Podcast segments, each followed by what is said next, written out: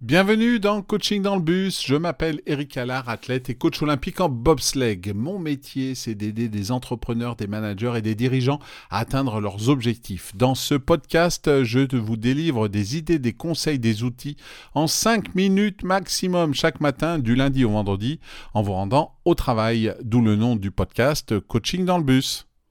Aujourd'hui, nous allons parler de la récupération sportive avec des principes et conseils qui peuvent également s'appliquer dans la vie professionnelle. Car que vous soyez un athlète de haut niveau, un passionné de fitness ou quelqu'un qui s'engage dans une activité physique régulière, comprendre l'importance de la récupération et comment l'optimiser peut transformer votre approche du sport et améliorer vos performances. Et comme je le disais, ces principes sont aussi valables en tant que professionnel. Vous allez dépenser de l'énergie et savoir comment la récupérer va vous permettre d'être plus productif sur le long terme. Alors pourquoi la récupération est-elle importante? C'est un aspect fondamental de tout programme d'entraînement sportif. Elle va permettre au corps de se reposer, de se réparer et de se renforcer après l'effort, prévenant ainsi les blessures et améliorant les performances futures. Sans une récupération adéquate, le corps reste dans un état de stress et de fatigue, ce qui peut conduire à une baisse de performance, à un risque accru de blessure et un épuisement. La récupération permet de rétablir l'équilibre physique et mental essentiel pour la santé globale et la longévité dans le sport. Voici trois manières d'optimiser la récupération. La première, c'est le repos actif. Intégrer des activités de faible intensité comme la marche ou le yoga pour favoriser la circulation sanguine sans surcharger le corps. Vous pouvez également faire attention à votre nutrition et hydratation en consommant des aliments riches en nutriments et en s'hydratant correctement pour réparer les muscles et reconstituer les réserves énergétiques. Enfin, grâce au sommeil, assurer un sommeil de qualité pour favoriser les processus de guérison et de récupération du corps. Deuxième chose à voir, les techniques de récupération. En effet, diverses techniques peuvent être employées pour faciliter la récupération, chacune ayant ses propres bienfaits sur le corps et l'esprit.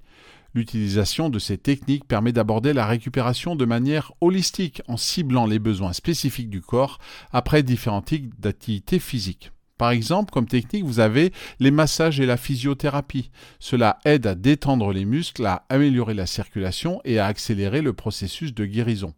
Vous avez également la cryothérapie et les bains de glace, utilisés pour réduire l'inflammation et accélérer la récupération musculaire. Enfin, les étirements et les exercices de mobilité, essentiels pour maintenir la flexibilité et prévenir les raideurs musculaires.